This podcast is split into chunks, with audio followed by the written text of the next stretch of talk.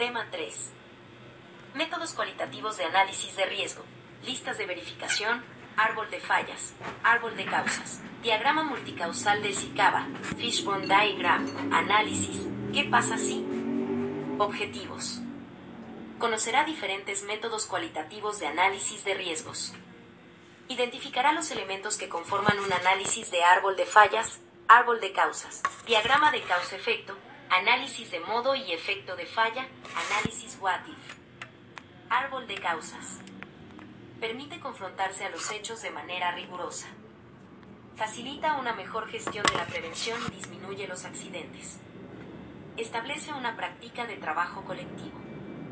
El accidente es un síntoma del mal funcionamiento del sistema de trabajo en la empresa. El accidente es debido a la causalidad y no a la casualidad.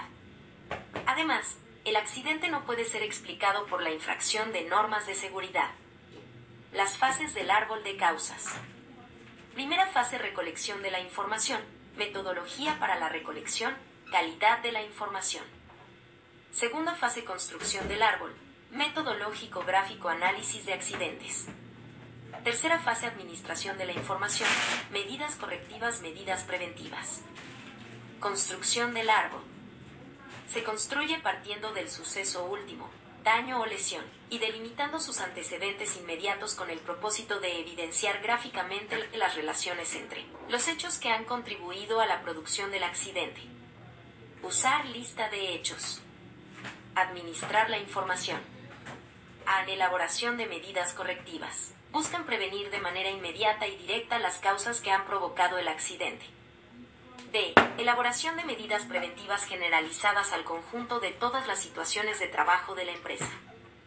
Ahora veamos el árbol de fallas. El análisis de árbol de fallas es un método deductivo que permite realizar combinaciones de eventos de tal forma que se puede simular la forma en que el evento máximo se ha desarrollado, parte de la previa selección de un suceso no deseado o evento que se pretende evitar, sea este un accidente de gran magnitud, explosión, fuga, derrame, etc. O sea un suceso de menor importancia, fallo de un sistema de cierre, etc. Para averiguar en ambos casos los orígenes de los mismos.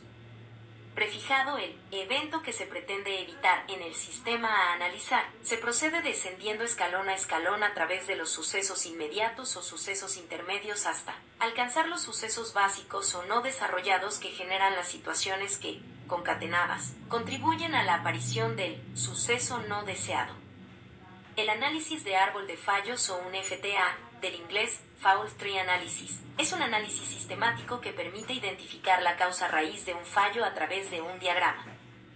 Un árbol de fallos permite el análisis de una sola ocurrencia indeseada, pero también puede utilizarse sistemáticamente para evaluar el funcionamiento de un conjunto de componentes, lo que hace que esta herramienta sea muy versátil. ¿Para qué sirve el análisis del árbol de fallos?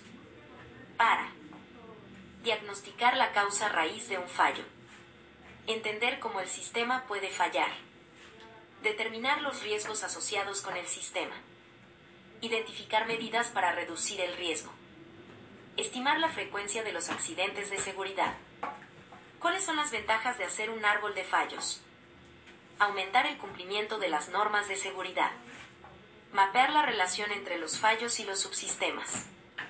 Establecer prioridades para el sistema en su conjunto. Implementar cambios en el proyecto aún en la fase. Conceptual para reducir el riesgo. Hacer una evaluación probabilística del riesgo. ¿Cómo hacer un diagrama de árbol de fallos?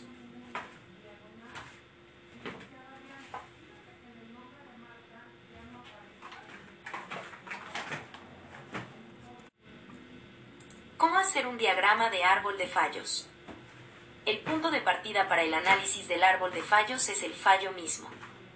A partir de ahí, el diagrama se desarrolla con las posibles causas siguiendo una secuencia lógica. Este tipo de diagrama aplica la lógica booleana, con símbolos que representan cada uno de los eventos que pueden haber desencadenado el fallo, incluyendo los eventos externos y los eventos condicionantes.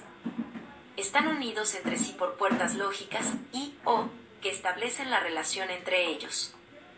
Teniendo en cuenta estas características, el análisis de árbol de fallos es uno de los métodos más comunes para llevar a cabo una evaluación Probabilística del riesgo, también conocida como evaluación probabilística de seguridad.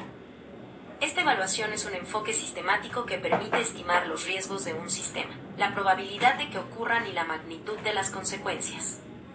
Otra fuente nos dice que el árbol de fallos es una técnica de análisis de fallos deductiva que parte de un evento indeseado en concreto y proporciona un método para determinar las causas de este evento y, lo que a menudo es todavía más importante, cómo se relacionan las causas con el evento final.